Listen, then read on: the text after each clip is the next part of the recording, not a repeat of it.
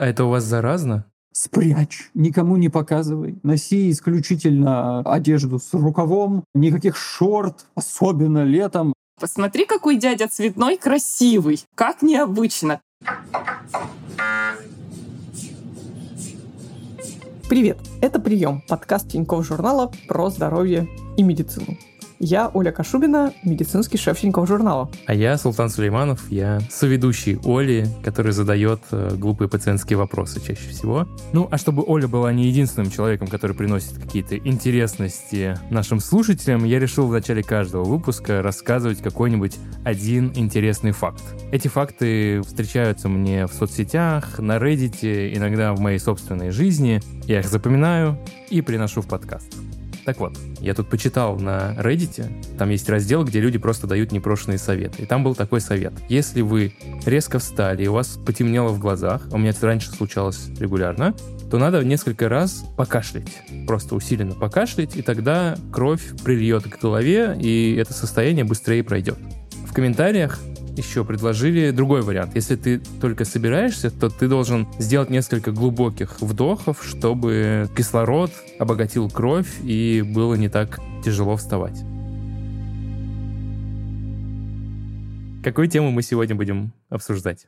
Вы очень далекую от кардиологии, которая мне очень нравится, но, однако же, также мне нравится и все темы, связанные с кожей. Наш бот регулярно приходит большое количество. Мне кажется, кожные заболевания там просто лидируют среди всех историй. И, собственно, в этом сегодняшнем выпуске, когда мы будем говорить про псориаз, все истории, которые мы использовали в записи, это как раз истории из нашего бота. Дорогие слушатели, если у вас есть хронические болезни, пишите нам о них письма или присылайте сообщения в бота. Мы будем очень рады послушать и, возможно, включить их в следующие выпуски. Да, но для начала, как всегда, наш традиционный дисклеймер о том, что если вы увидите, что с вашей кожей происходит что-то не то, и оно вас хоть сколько-нибудь беспокоит, пожалуйста, покажите это врачу, не ставьте себе диагнозы сами и не лечитесь по подкастам. Учитывая, что я про псориаз, скорее всего, знаю больше тебя, и это не хвостовство.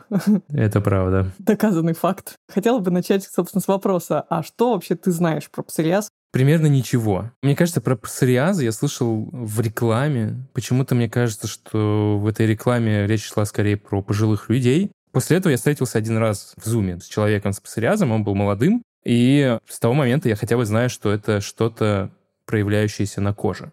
Ну, ты знаешь, не могу тебе сказать, что, ну, это как бы возмутительно, что ты так мало о нем знаешь, потому что, честно говоря, я людей с псориазом вживую, воочию, близко от себя увидела впервые в жизни, наверное, уже после того, как я отучилась в медуниверситете. Сейчас я только задумалась, почему так? Неужели, правда, так мало этих людей, и где они все? Тут же приходит в голову мысль. Наверное, они не очень хотят, чтобы окружающие знали об их состоянии, поэтому, в общем, видимо, от меня как-то они всегда, и не только от меня, от всех других окружающих прятались. И, может быть, пока я не встретила встретила лично и не подружилась с человеком с псориазом, то не было у меня никаких шансов увидеть те части его кожи, которые он как-то маскировал, прятал и все такое. Да, я еще добавлю, что почему-то вот даже когда я увидел у коллеги проявление псориаза на коже, у меня не было ощущения, что, а, ну вот, это кожное заболевание. У меня была мысль, что, наверное, это что-то там у него с внутренними органами, которое вот так проявляется, не знаю, какими-то язвочками. Но я не рискнул его как-то расспрашивать, уточнять, что это значит. Вообще есть ощущение, что вот если это какая-то незнакомая болезнь тебе, и ты ее обнаружил у своего знакомого, или там вынудил его о ней рассказать, то ты стараешься не сильно его расспрашивать. Мало ли там, сейчас я ему как бы спрошу что-нибудь, он скажет, ну знаешь, дружище, я вообще через год, может, умру от псориаза своего. Как бы зачем мне сейчас ухудшать наш э, диалог э, грустными деталями?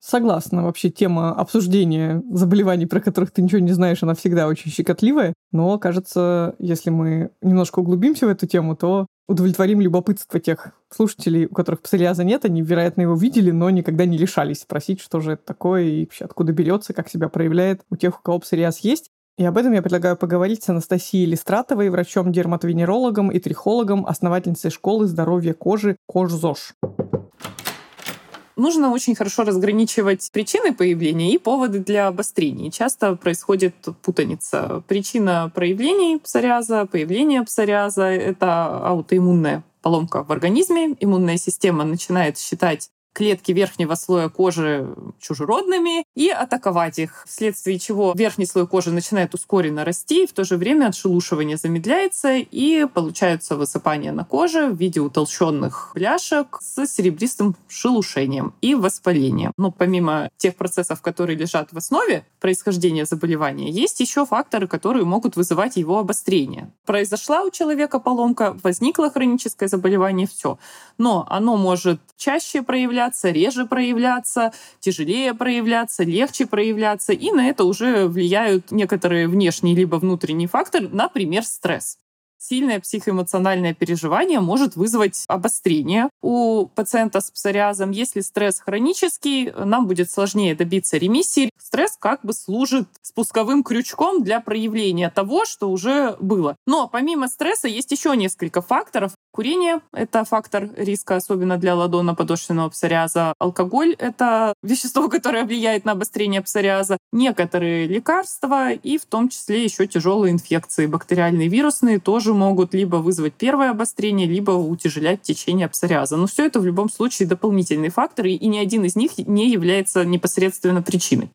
Вот, кстати, когда Анастасия сказала про стресс, я вспомнила историю про псориаз в своей жизни. Однажды я познакомилась с женщиной, и она рассказывала о том, что у нее появился псориаз после того, как ее взрослый сын погиб и что вот как бы она тоже видит очень четкую связь между серьезным стрессом в своей жизни и возникновением болезни. Мне, честно говоря, с тех пор я понимаю, что это не репрезентативный случай, но всегда хочется так очертить историю о том, что некоторые болезни возникают из-за стресса. То есть на это всегда хочется ответить, да, господи, у всех у нас бывает какой-нибудь стресс в жизни, что же, мы что-то не все болеем, но надо понимать, что действительно стресс бывает очень разного масштаба, еще, я так понимаю, даже если у тебя не было стресса до появления псориаза, то после того, как тебе поставят диагноз, он может появиться, потому что болезнь хроническая, поделать особо с ней многое нельзя, наверное. Примерно так произошло с нашим слушателем Сергеем. Он прислал нам в бота длинное голосовое сообщение, в котором рассказал свою историю борьбы с псориазом. Я болею псориазом с 19 лет. Сейчас мне уже 30. И началось все нетривиально, какие-то высыпания непонятные. Я тогда еще жил на юге с родителями. И, естественно, началось самолечение, всякие народные мази, крема. Ничего не помогало, естественно, не проходило, ситуация усугублялась. Естественно, я направился уже в больницу, и там мне поставили диагноз изначально сибирийный дерматит. И меня пролечили, в целом все прошло. Лечили, естественно, стероидными мазями. Фототерапия была, где ультрафиолетом на меня светили. Ну и капельницы сульфат натрия и кальций глюконат, если я правильно помню, в общем, что-то такое. Но на следующий год ситуация возобновилась, плюс, как и мне объяснили, мое курение, вероятно, усугубляло ситуацию. Поэтому ремиссия длилась недолго. Но на следующий год очаги высыпания были в других местах и выглядели уже несколько иначе, и уже поставили диагноз псориаз.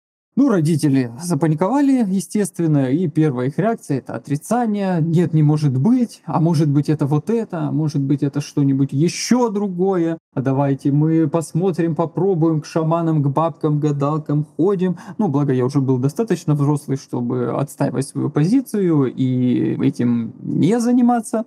Выглядит как классика, да? Вот все эти стадии отрицания, торг, принятие. И стадия торга, кажется, в случае с хроническими заболеваниями вообще, и с псориазом в частности, часто занимает много времени. И ретроспективно кажется, что, господи, ну что, вам врач сказал, что у вас псориаз, все, начинайте уже лечиться, хватит этих глупостей, и тратить деньги и искать виноватых. Кажется, наша психика так не работает, да, и, видимо, кожное заболевание, которое кажется, ну это же только на поверхности кожи, можно как-то его, не знаю, смыть, чистить, что-нибудь такое сделать, делать, почему-то внушает какой-то ложный оптимизм самим больным, их родственникам, от чего они хотят до последнего верить, что врачи ошиблись и что это можно как-то легко зашептать. Да, кожа же вообще как бы ее не так жалко, как какие-то внутренние органы, и ты думаешь, ну, сейчас какой-нибудь что-нибудь там солью с перцем намажу и посмотрим, что будет. Сильно хуже не станет. Поэтому, да, мне кажется, вот эти мази, припарки, народные методы должны здесь свести а еще мне кажется, что тут злую шутку играет с больными тот факт, что псориаз тоже такое заболевание со своими обострениями и ремиссиями,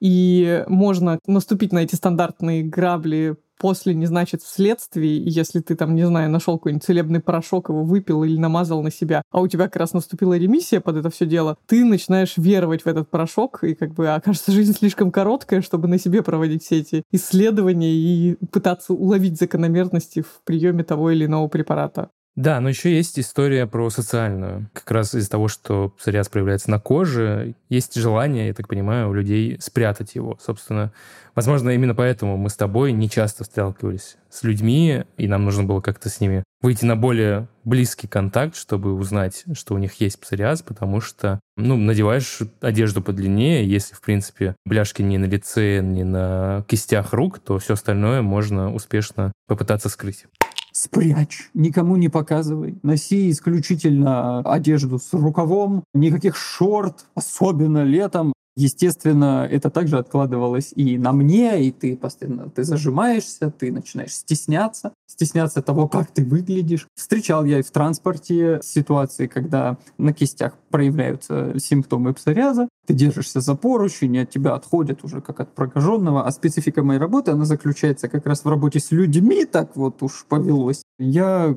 как объясняют врачи, еще легко отделался, потому что он у меня проявляется в не самых видных местах, то есть это голени, это локти, колени. Вопросы задают, иногда даже смело спрашивают, а что это у вас тут? Ну, я абсолютно спокойно уже сейчас объясняю, что вот так и так, не переживайте, это не заразно, ну вот такая особенность. Хотя раньше я и стеснялся, и отшучиваться пытался. Теперь я должен признаться, что я немножечко странно себя повел, когда я увидел псориаз у коллеги. Мы были на созвоне, это был какой-то уже сотый созвон, я видел его тысячу раз, но не замечал никогда бляшек, возможно, он был в рубашке. И тут он решил в футболке со мной поговорить, и я вижу у него на руках такие красные точечки, ну, еще в видеозвонке не очень понятно все. Я решил пошутить не знаю, что-то вот мне нашло шутливое настроение. Говорю, Леша, это что у тебя, жена окурки об тебя тушит, что ли, бедный? И он такой, а, ой, не, это псориаз. И, и быстренько прячет свои руки. И вот я на этом остановился, и потом думаю, боже, я даже написал ему сообщение, как бы, надеюсь, не, не обидел тебя. Ой, да, слушай, это сложно, потому что, опять же, мы видим людей, ну, как, знаешь, есть же вполне себе в традициях наших, там, сказать знакомому, что у него, не знаю, на щеке что-то там, мол, сотри какое-нибудь пятнышко. Но, с другой стороны, я сейчас думаю, что обычно мы так говорим в адрес как раз уже хорошо знакомых людей, которых мы много раз видели, ну, а с незнакомцами, к сожалению, мне кажется, никуда не уйти от желания, у тебя глаз просто цепляется за что-то, что не похоже на обычные там черты, какие-то цвет кожи, и ты волей-неволей все равно на это смотришь и волей-неволей размышляешь, что же это такое, и даже кажется, что если ты ничего не говоришь мало знакомому человеку, ну просто начинаешь смотреть на какую-то часть его тела, а он эту часть тела старательно всю жизнь прятал, это вызывает неловкую ситуацию, хотя никто никого не хотел обидеть. Сейчас вспомнил, что, возможно, я видел еще одного человека с псориазом, и там я себя вел примерно так, как ты описываешь, потому что это была моя преподавательница в институте, и она всегда было видно, что она старается прикрывать. Может быть, это был не псориаз, но что-то похожее. То, что проявляется этими высыпаниями на коже. И вот она надевала платье с какими-то длинными рукавами. Но было там где-то на шее все-таки, когда вот она отворачивалась к доске, ты все равно действительно не можешь не замечать. И это как-то говорит о нас самих, мне кажется, а не о людях, которые вынуждены жить с такими проявлениями. Еще одна наша слушательница, которая отправила нам войс, Екатерина, болеет уже 20 лет и тоже рассказала, насколько сильный дискомфорт может вызвать псориаз. Я, будучи ребенком, столкнулась с трудностями в общении, хотя человек я такой экстраверт, я люблю общаться, заводить знакомства, но многих вот отталкивала эта болезнь, и приходилось всячески прятать эти проявления кожные. Дети по-своему бывают жестокие в этом смысле. Многие, когда видели меня вот с этими бляшками, они не общались со мной, боялись контактировать со мной, боялись, что они заразятся. Был даже такой эпизод. Лето, очень жарко, жара под 30 градусов. Центральная Россия, влажно, душно. Я в толстых колготках таких зимних, темных, чтобы не было видно этих бляшек. Я, будучи облачена в темные колготки, шла, гуляла по улице и упала в обморок от перегрева. Бывали случаи, когда меня в парикмахерской отказывался обслуживать парикмахер, увидев у меня на голове вот эти шелушащиеся чешуйки. Было очень больно и обидно и неприятно. Но моя мама, она как-то вот обесценивала мои страдания, она недоумевала, говорила, Господи, Боже мой, да что же ты такая? Ничего страшного, это просто какие-то пятнышки у тебя на теле, а у людей такие уродства бывают, и ты переживаешь из-за такой ерунды. Ну, не из-за ерунды. Хочу сказать, что если ваш ребенок заболел, если это хоть и небольшие проявления псориаза, пожалуйста, не обесценивайте. Это очень-очень важно для ребенка. Важно его поддержать, потому что пока ты не заболеешь, пока ты не ощутишь э, на себе все эти прелести этой болезни, все эти неудобства, ты, наверное, никогда не поймешь вспомнила еще одну свою коллегу, у которой был псориаз. Я потом уже обратила внимание, что она всегда носит какие-то очень фантазийные колготки с какими-то прикольными какими-то узорами, с каким-то как бы кружевным чем-то таким. И, вероятно, она как раз использовала этот прием. Вот в отличие от Екатерины, это не были очень теплые колготки, но тоже как-то так маскировалась. Но удивительно, что в случае с моей коллегой ей удалось как раз, ну не то чтобы обратить недостоинство в достаток,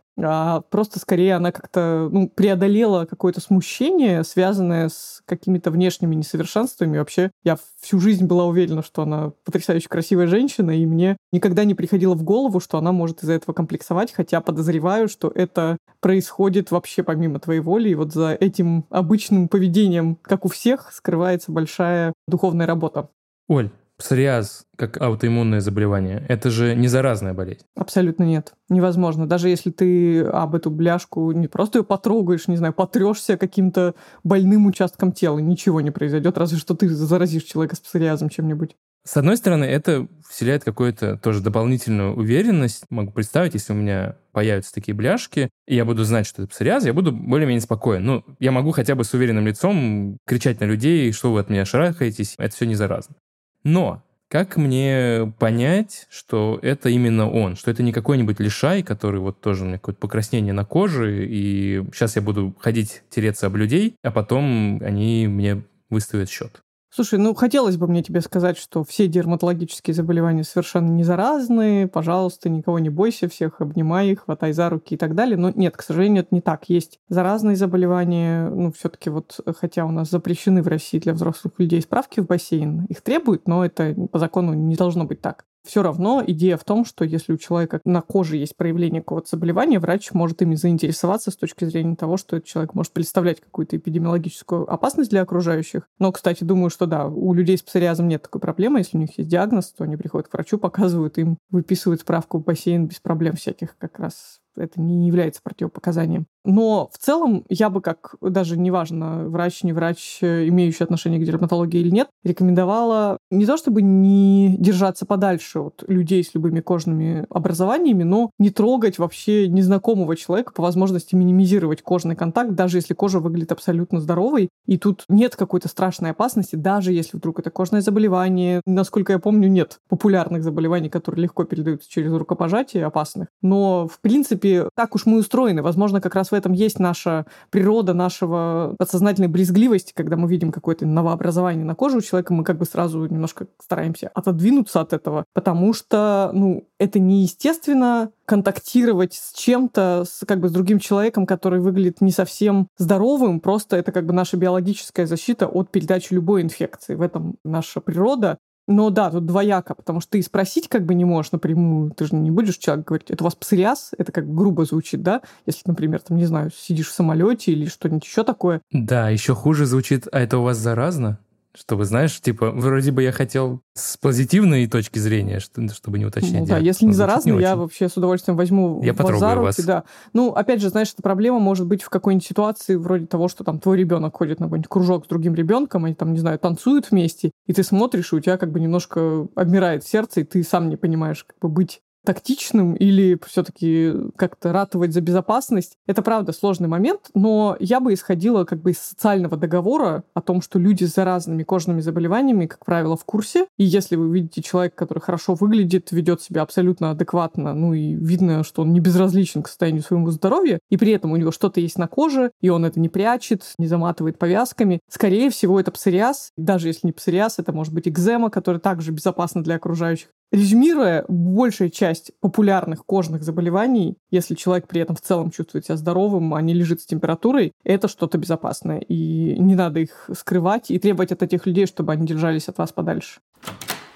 Если можно, я расскажу две истории о своих пациентах, и они поддержат и тех, кто страдает, и поможет сориентироваться, потому что люди не всегда знают, как, как реагировать. Один и тот же пациент, это был мужчина средних лет, как раз сильный стресс у него был, и после этого он заболел. Он э, ходил на светолечение, физиотерапию в нашем кожно-венерологическом диспансере, и перед кабинетом ему нужно было сидеть на лавочке и ждать. А там в поликлиническом отделении параллельно сидели другие люди и ждали. Я пришла на вход, он расстроенный, я, там что случилось. Я сейчас сидел в очереди, и там сидели женщина с сыном, и она, значит, как только я сел на лавочку, она встала, отошла за несколько метров и демонстративно позвала своего сына, чтобы он тоже отошел. То есть в данной ситуации, я считаю, все можно сделать невзначай и незаметно, если человек опасается. В другой раз у нас были теплые дни, ну, они долго лежат пациента с псориазом, это была осень. Был день потеплее, он шел в форме, опять же, на эти же фотопроцедуры из отделения в поликлиническое отделение, там переход по улице метров сто. Он шел по дорожке, рукава у него были закатаны у формы пациентской, и было видно у нас в кожно-венерологических диспансерах все еще продолжают анилиновыми красителями красить пациентов. У него у нас розовенькие там. Это очень ярко видно. Он шел навстречу, бежал мальчик маленький, и мама за ним шла. И мальчик сказал, мама, смотри, какой дядя цветной. И мама очень правильно отреагировала. Эту историю мой пациент мне рассказывал с улыбкой. И мама сказала, да, посмотри, какой дядя цветной красивый. Как необычно. Окей, тремся мы людей с псориазом, и ничего не получается. Как же тогда люди заболевают псориазом? Как в случае с большинством аутоиммунных заболеваний, это многофакторное состояние, которое возникает под воздействием различных причин, но не последнюю роль среди них играет наследственность. Люди, которые знают, что псориаз передается преимущественно по наследству, часто оставляют в соцсетях такие комментарии. Это снова Екатерина. Как же так? У вас псориаз, и вы, зная о том, что у вас псориаз, а если, не дай бог, у обоих родителей псориаз, как же вы соглашаетесь добровольно, осознанно рожать детей, у которых 40% вероятностью будет псориаз, то есть вы облекаете ребенка на страдания. То есть маленький малыш будет мучиться псориазом с рождения. Вот такие комментарии еще очень сильно подрывают твою самооценку, твою психику, когда ты болен этим заболеванием. Очень тяжело. Конечно, многие люди реагируют адекватно, которые уже как-то смирились с этой болезнью, живут, не считают, что болезнь должна быть препятствием для построения семьи. Но если взять ситуацию, скажем так, в вакууме, услышать такое, это очень тяжело переносится. Это как сказать, что если вы страдаете мигренью, задумайтесь. Нет. У всех у нас какие-то хронические заболевания. То есть вопрос, а вот генетически наследуется, а как же дети, был многократно мне задан на приеме. Наследуется не заболевание, а генетическая предрасположенность к нему. Предрасположенность — это значит, что вероятность когда-то заболеть выше, чем у соседа, у которого родители без псориаза. Но стопроцентной вероятности нет, можно и никогда не заболеть. Но я что рекомендовала всегда своим пациентам? Я рекомендовала, вот они знают, да, что есть псориаз, у ребенка может быть предрасположенность. Сразу воспитывать ребенка, не мечтая об олимпийском чемпионе и нобелевском лауреате, а объясняя, что в жизни важно, что нет, чтобы стрессы он воспринимал легко и все-таки рисков было меньше. Сразу ориентировать на спокойствие в этой жизни с детства, а не требовать только пятерок и прочего. Тут хочется поймать нашего эксперта за язык и сказать, что да нет, подождите вообще, а зачем от какого-то ребенка чего-то ждать, даже если он сын, не знаю, футболиста и балерины. Мне кажется, что не нужно думать, что наследственность играет такую гигантскую роль в том, кем он станет. Безусловно, предрасположенности важны, но мне кажется, что болезни становятся стимулами для людей чего-то достигать в жизни, а не наоборот препятствиями для этого. И поэтому я бы расслабилась, потому что Иначе есть шанс очень сильно расстроиться по итогу, слишком многого себе загадывая про детей. Ну и вообще хочу сказать, что вот это наша стандартная тревога за свое потомство, то, что мы сейчас стараемся сдавать какие-то тесты, тратить деньги, заранее обследовать и себя, и ребенка перед тем, как его, собственно, завести. Это как раз то, может быть, что людям с псориазом дается проще, потому что если они знают, что их ребенок действительно может быть тоже болен, они, скорее всего, вот как раз обойдут все эти этапы с отрицанием и торгом, если они увидят, что у их ребенка начал появляться псориаз в любом возрасте. А для самого ребенка, возможно, даже будет проще принять свою болезнь и начать лечение, потому что они с детства видят, как живут их родители, что это как бы часть нормы, и ребенка вообще это может не удивить. Можно сказать, что у всех людей во сколько-то лет появляется первое пятнышко. Вот и ты стал взрослым, сынок. Не жить в стрессе, без давления внутреннего, мне кажется, это полезно всем, вне зависимости от предрасположенности к псориазу. Прервемся на нашу традиционную рубрику «Что в аптечке?». Что в аптечке? Что там? Я нашел в своей аптечке такую маленькую круглую железную баночку с золотой звездой. И кажется, эта баночка была в аптечках всех семей, много поколений. Она так и называлась «Звездочка». И мы все знали, что она вьетнамская какая-то звезда. Я, честно говоря, ею как не пользовался, так и не пользуюсь. Может быть, я нюхал ее разок, но так, знаешь, издалека, не в затяг. И я сейчас даже открыл Википедию и обнаружил, что эта же звездочка, она не только в виде вот в форме баночки, она бывает как мазь, как жидкий бальзам, как карандаш для ингаляций, как пластырь охлаждающий, как сироп, как назальные капли, снова пластырь и еще даже назальный спрей. Какая-то россыпь звезд. Что это вообще такое?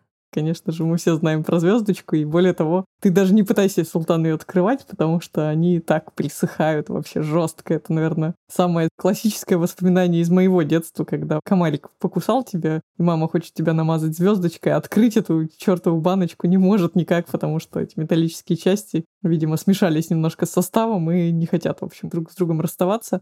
Хорошо, что появился бальзам в виде бальзама жидкого и какого-нибудь еще, потому что кажется, что звездочка в форме классической таблеточки металлической, она уже подустарела, но удивительно живучая оказалась в целом в наших аптечках. Это действительно наследие дружественной СССР страны Вьетнама. И сейчас я даже была во Вьетнаме, и там тоже очень популярен до сих пор культ звездочки. Я думаю, что там вот компания, которая ее производит, до сих пор существует, и сами вьетнамцы очень активно используют вообще эту историю с какими-то смесями сильно пахнущих эфирных масел для лечения всего и вся. Но вот да, и у нас она тоже живет.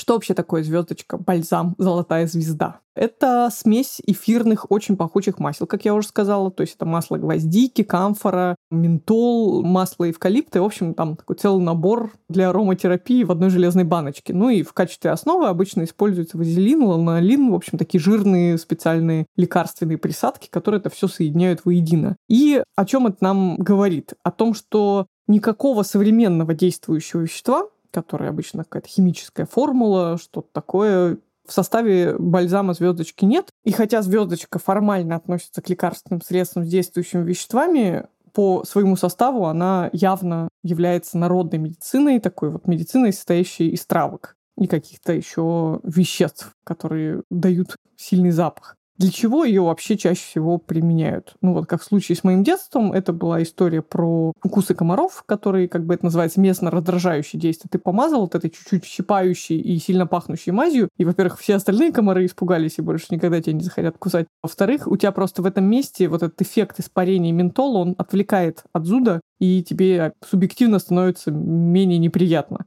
Плюс часто звездочку используют, чтобы помазать крылья носа или виски при ОРВИ. Ну, нос мажут, чтобы его так отложило, ты надышишься этими всеми парами, и у тебя как будто немножко уходит заложенность. Плюс люди с головной болью иногда ее используют для того, чтобы, опять же, вот этот какой-то некий отвлекающий эффект, как бы ты начинаешь дыхать, дышать полной грудью этими эфирными маслами, тебя как будто причащается немножко в голове. Да и по большей части все. Больше ничего тебе не обещают создатели звездочки, никаких чудесных эффектов. Хотя, опять же, перед поездкой во Вьетнам я однажды прочитала на каком-то форуме Винского на тему того, что чем еще можно заняться во Вьетнаме, можно просто купить много-много бальзама звездочек и прийти в гостиницу, намазать себе все лицо и полежать, почуметь. так звучало. Могу представить, что да, непередаваемое ощущение будет от этого. Что касается доказательной эффективности звездочки. Все просто. Если у вас нет аллергии на эфирные масла, читай, если вы никогда прежде, пробуя использовать бальзам звездочка, не сталкивались ни с какими побочными эффектами, то можете ее использовать, потому что часто это просто психологически работает и может немножко облегчить симптомы ОРВИ, немножко снять головокружение или головную боль, если это только не мигрень, которая гораздо сложнее, чем бальзам звездочка по своему составу. Что касается репеллента, вот этой защиты от насекомых, Вообще, надо лайфхак такой ввести, что единственным в составе звездочки веществом, которое реально может отгонять насекомых, является масло гвоздики. Поэтому проще просто использовать в чистом виде это масло, весь остальной бальзам использовать в каких-то других целях. При этом камфора в составе звездочки может быть токсичной, поэтому на самом деле это не самое безопасное, проверенное и надежное средство для детей, беременных женщин. Лучше использовать вещества и препараты и косметические средства, которые специально предназначены для защиты от насекомых или для обработки укусов.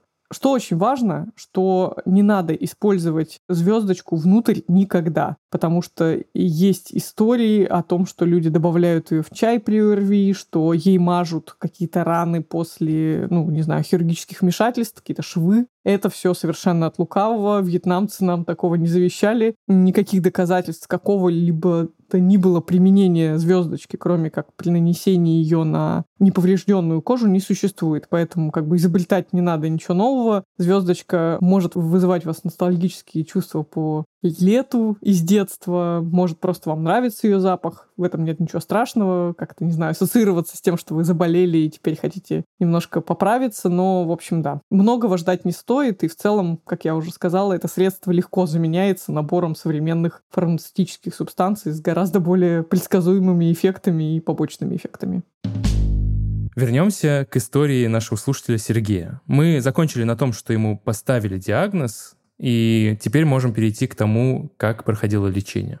На этот раз фототерапия уже не помогала, и кожа была чувствительная, сразу появились покраснения, поэтому избавились от всего этого мероприятия только за счет капельниц и мазей и дальнейшие профилактические мероприятия. Нужно постоянно следить за кожей, постоянно ее увлажнять, в моем случае не допускать попадания прямых солнечных лучей, но сказали, что в каких-то острых случаях можно пользоваться и мазями стероидными, но недолго, как написано в инструкции. И вот если в инструкции написано, что ими можно пользоваться только две недели, лучше ими пользоваться только две недели, потому что они действительно помогали, и я такой, значит, наивный, замечательный, плюс я уехал на обучение в другой город, не было времени и возможности заниматься своим здоровьем усиленно, первый курс университета. В общем, пользовался этими мазями, но нельзя пользоваться этими мазями год. В течение года у меня начались осложнения не только с кожей, но и в целом с организмом. Не совсем удачные были анализы. На коже появлялись стрии, растяжки, если хотите. Естественно, я запаниковал уже и таки отправился в больницу. Но ну, там покрутили у виска и уточнили, почему я не действовал раньше. Я объяснил ситуацию. В общем, меня взяли. Спасибо большое, что не сильно ругались. Тут я должна выступить в качестве прокурора глюкокортикостероидов, потому что это как раз те лекарства, которые обычно очень нравятся пациентам при первом назначении, потому что они жестко подавляют иммунную систему и дают очень значимый эффект и выглядят как супер лекарства, но врачи старательно ограничивают их применение и запрещают их использовать больше нескольких дней, пытаются перевести пациента на другие препараты, но пациенты сопротивляются, говорят, господи, мне давно не было так хорошо, пожалуйста, давайте оставим. И вот часто, если пациент лечится без суперсвязки контакта с врачом, есть риск, что он провалится в состояние под названием экзогенный синдром Кушинга. Что это такое? Это ситуация, когда человек впадает ну, в зависимость от стероидных гормонов, которые применяются извне, даже несмотря на то, что он, возможно, их применяет только на коже, у него развиваются побочные эффекты. Синдром Кушинга в классическом виде — это ситуация, когда у человека надпочечники производят слишком много кортизола, который тоже относится к стероидным гормонам, а здесь мы эту ситуацию создаем извне, то есть человек просто извне их много применяет, и он становится зависим психологически от использования этих гормонов, и у него все симптомы состояния этого начинают проявляться. В частности, это может быть не только проявление на коже, самое популярное проявление на коже — это очень видимые, заметные такие синюшные растяжки на коже. То есть кожа меняет свою структуру под воздействием переизбытка кортикостероидов. Но это еще не все. У человека могут начаться проявления стороны желудочно-кишечного тракта, язва, э, может возникать гипертония. Даже есть такое классическое лунообразное лицо. Это когда жировая ткань перераспределяется, и лицо выглядит очень круглым и плоским, а еще шея становится очень округлой. То есть жир начинает откладываться в области шеи, и вот такое какое-то вообще неузнаваемое лицо становится у человека. То есть в целом довольно известная история, когда человек начинает по любой причине лечиться стероидными гормонами, возможно, даже по строгим показаниям, и это оправдано. Но, как говорят, вот он там заболел, и я его через три месяца не узнал. У него прямо лицо изменилось. Это характерная картина когда-то врачи сами воспринимали использование стероидов для лечения различных заболеваний кожи как просто супер прорыв панацею. Постепенно они переключились на то, что пациентов стараются снимать, скажем так, со стероидов очень быстро и использовать их только в критических ситуациях, когда польза перевешивает вред. И это привело к тому, что многие пациенты наоборот, когда им назначают стероиды, они настолько против, они начитались про эти побочки и вообще как бы не, не желают ничего слышать, даже когда речь идет об их жизни. Мол, все, я стану зависимым и все такое. Ну, то есть все хорошо в меру. Это хорошие препараты, которые классно работают, не устаревают, не теряют своей эффективности, но долго применять их опасно. Тогда впервые мне дали метатрексат. Метатрексат, как я понимаю, и как мне объяснили, это иммуносупрессоры. Они каким-то образом угнетают иммунитет и не позволяют развиваться псориазу. В общем, их надо пить по определенному алгоритму, который прописывает врач. Я не уверен, что можно ими пользоваться вообще самостоятельно. Я как почитал, там инструкция, целый газетный лист и сколько там всевозможных побочных эффектов может быть при неправильном применении. В общем, прописали мне его, помогло. Я думаю, неужели вот оно, вот оно средство, вот оно лекарство от всех болезней, и как мне все это прекрасно поможет. И опять та же ситуация. Первый раз, когда я лечился, помогло, но на следующий год опять высыпания появились. И да, э, никогда до конца высыпания на коже не проходили. Оля, метатрексат только что был в выпуске про артрит. Что происходит? Ты сейчас раскрыл великий заговор врачей, да, все хронические заболевания лечатся только метатрексатом. На самом деле мы не стараемся и не пытаемся запомнить много названий препаратов, просто всем прописываем только его. Это, конечно, не так, но своя доля правды есть в этой шутке. Дело в том, что метатрексат довольно сильный иммуносупрессивный препарат, который подавляет наш разбушевавшийся иммунитет. А как мы с тобой постепенно выясняем все больше и больше, многие хронически неизлечимые заболевания являются аутоиммунными и требуют вмешательства в работу иммунитета. И в этом плане метатрексат один из самых надежных проверенных лекарств, которые назначают при огромном спектре заболеваний, не только при ревматоидном артрите, но и при болезни Крона, при некоторых видах рака, как ни странно, тоже нужно подавлять какие-то звенья иммунитета. Псориаз — это просто классика. В общем, есть большое-большое количество состояний, при котором есть риск у вас столкнуться с этим лекарством, и слава богу, что он есть, потому что в отличие от стероидов, метатрексат можно применять пожизненно, выбрав правильную дозировку,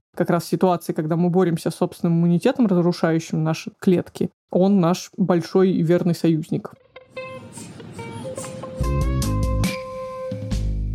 К счастью, Сергей теперь очень ответственно относится к своему здоровью.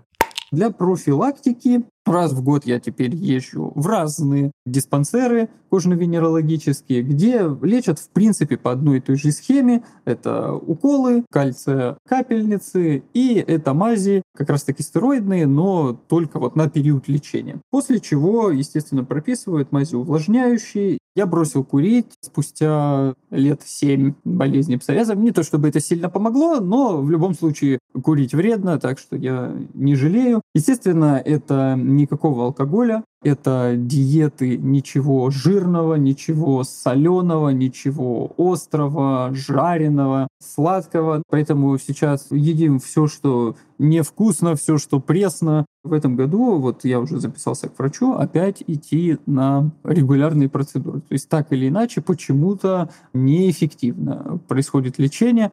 Ох, с одной стороны ответственно, а с другой стороны, кажется, все равно есть какие-то огрехи в его плане лечения. Хотя я тут не берусь критиковать его и разбирать его ситуацию конкретно, потому что допускаю, что всегда помимо общих доказательных рекомендаций есть еще какие-то компоненты, которые, неважно, на психологическом уровне, на физиологическом уровне как-то влияют на самочувствие пациента. Поэтому, если Сергею все это помогает, это прекрасно, но, кажется, наш эксперт остерегает всех нас от попыток лечить псориаз некоторыми вещами из того, что он перечислил.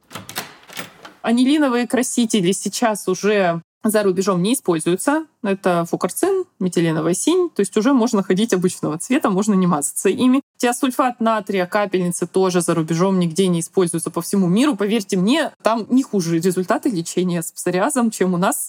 У нас до сих пор любят эти капельницы. Гормональные препараты внутрь — это кортикостероиды, ну, в обществе часто гормоны называют, внутрь при псориазе ни в коем случае не применяются. Во всех и в российских клинических рекомендациях категорически нельзя. Внутрь, наружно, да, они применяются и вполне успешно. Внутрь нельзя. Не надо травы китайские, японские, какие бы то ни было, небезопасно. Энтеросорбенты, активированный уголь, смекты и так далее. Я объяснила, процесс заключается непосредственно в коже, никак кишечник не связан с тем, что иммунной системе клетки кожи не нравятся. Паразитов вытравлять из себя не надо, они тоже не при чем помимо лекарственного лечения, которое доктор назначит на приеме в зависимости от того, какая у вас форма и степень псориаза. И во время лечения, и в ремиссию обязательно нужно ухаживать за кожей. Именно уход за кожей помогает сократить сроки лечения, и в том числе риск побочных эффектов уменьшается, потому что когда вы сильный препарат более короткое время на кожу наносите, меньше риск, что побочный эффект разовьется. Также эта забота подразумевает отказ от травм. Значит, чесать нельзя, травмировать нельзя. Основная жалоба дерматологических пациентов — это что мне везде назначают наружно гормоны, я типа мажу, потом мы заканчиваем, и через неделю обострение. Да, потому что без коррекции быта и ухода за кожей так и будет.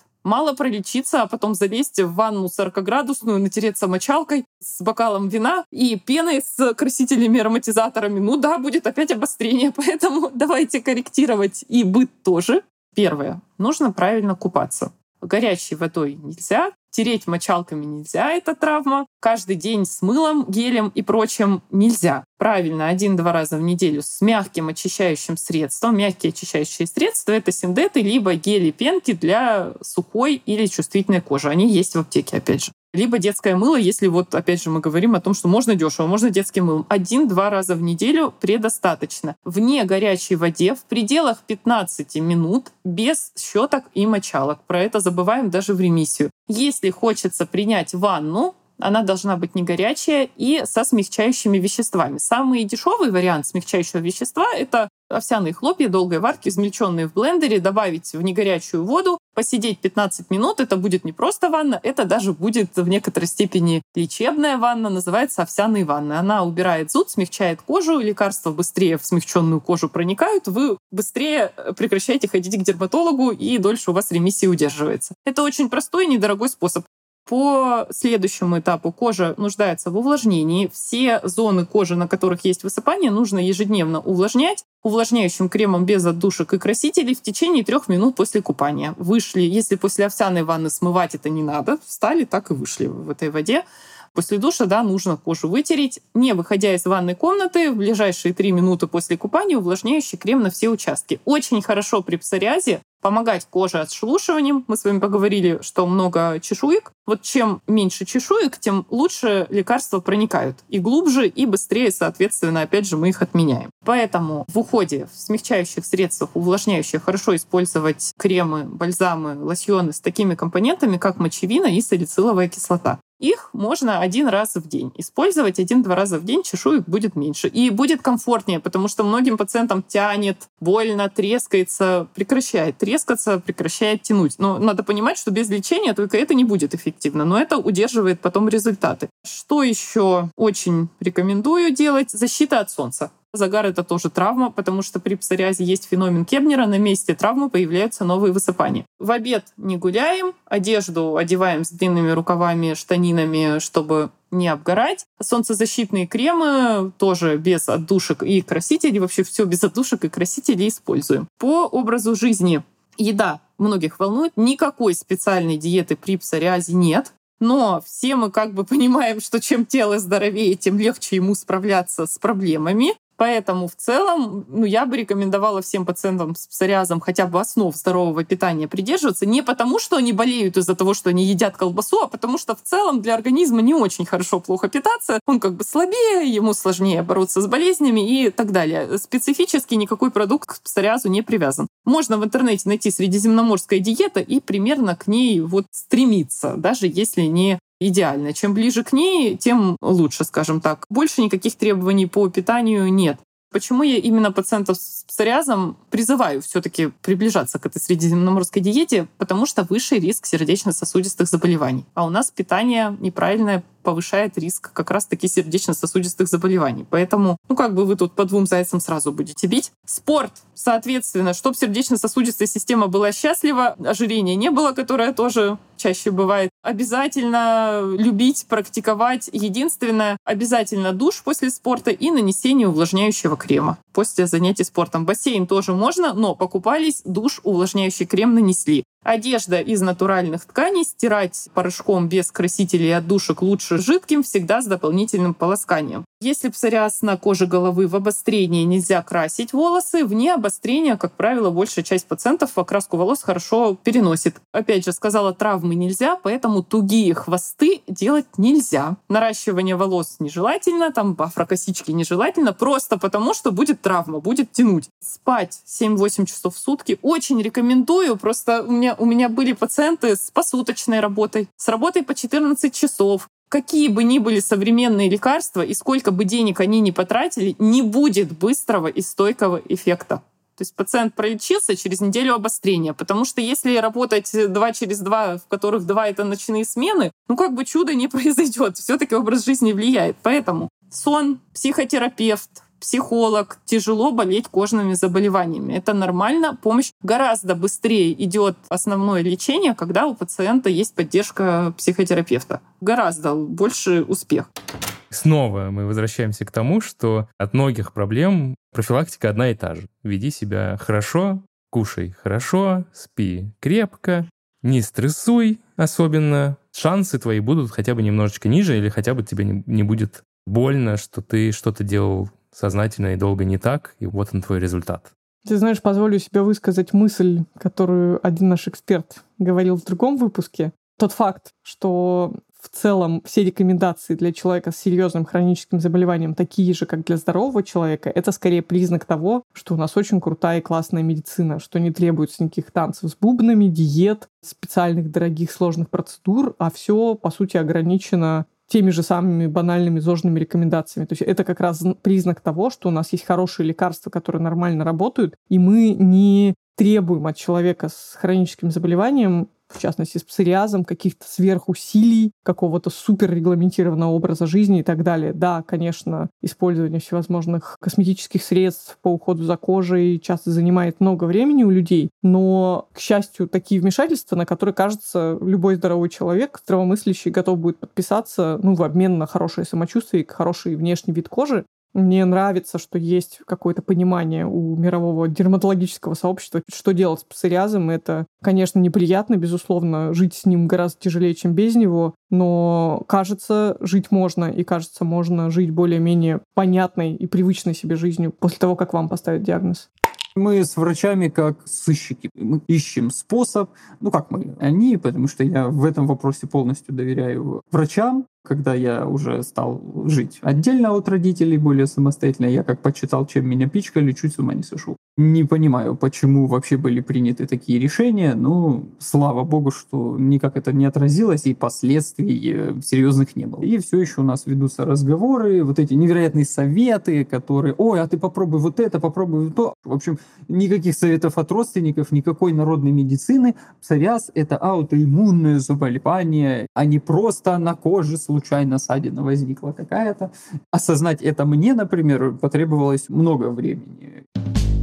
Пока я не испугался того, что я завтра проснусь с псориазом и буду думать, о боже, все, не хочется тут быть ложными оптимистами. На самом деле псориаз тоже очень часто очень тяжело сказывается на состоянии здоровья, и даже не из-за кожи, а потому что он может осложниться проблемами с сердцем, с глазами, с суставами, псориатический артрит есть. И это не всегда подвержено нашему контролю. То есть, как в случае с ревматоидным артритом, не всегда можно быть просто молодцом и делать все по заветам врача и гарантированно дожить до старости, сохранив все жизненно важные части своего тела. Надо понимать, что да, что кажется, что стратегия коммуникации с хорошим врачом в этой ситуации дает наибольшие дивиденды. Это был подкаст «Прием». Берегите свое здоровье, старайтесь дожить до старости со всеми жизненно важными частями тела. Мы с Олей постараемся вам в этом помочь или хотя бы развеять какие-то мифы и подсказать, куда двигаться, если вы подозреваете у себя такие болезни. Меня зовут Султан Сулейманов. А я Оля Кашубина. Напоминаю вам, что наш бот открыт круглосуточно и рад вашим сообщениям, так же, как и наша почта, подкаст собака journal.ru и наши сердца, которые все еще ждут лайков, подписок, в общем, всего того, чего обычно ждут люди, которые выкладывают свое творчество в интернет. А в следующем выпуске мы поговорим про СДВГ. А? Я отвлеклась и не услышала. Синдром дефицита внимания и гиперактивности. Вот ты разговариваешь с человеком, ты ему задал вопрос, тебе ответили, ты задал новый вопрос, третий, пятый, вот у вас диалог уже длится час, а на самом деле прошла секунда, ты все это смоделировал в голове, а человек тебе даже ответить еще не успел мог начать одеваться в садике и забыть, что он одевается, начать раздеваться. Что такое СДВГ? Это когда твоя нервная система испытывает существенные проблемы в том, чтобы останавливать себя, придерживать